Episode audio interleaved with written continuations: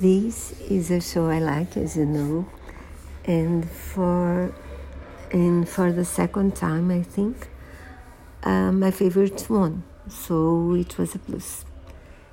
And also, I also liked um, the two uh, top chefs a lot. The two that uh, fought for the final, and the participants is very interesting. I think uh, the food seems interesting as well.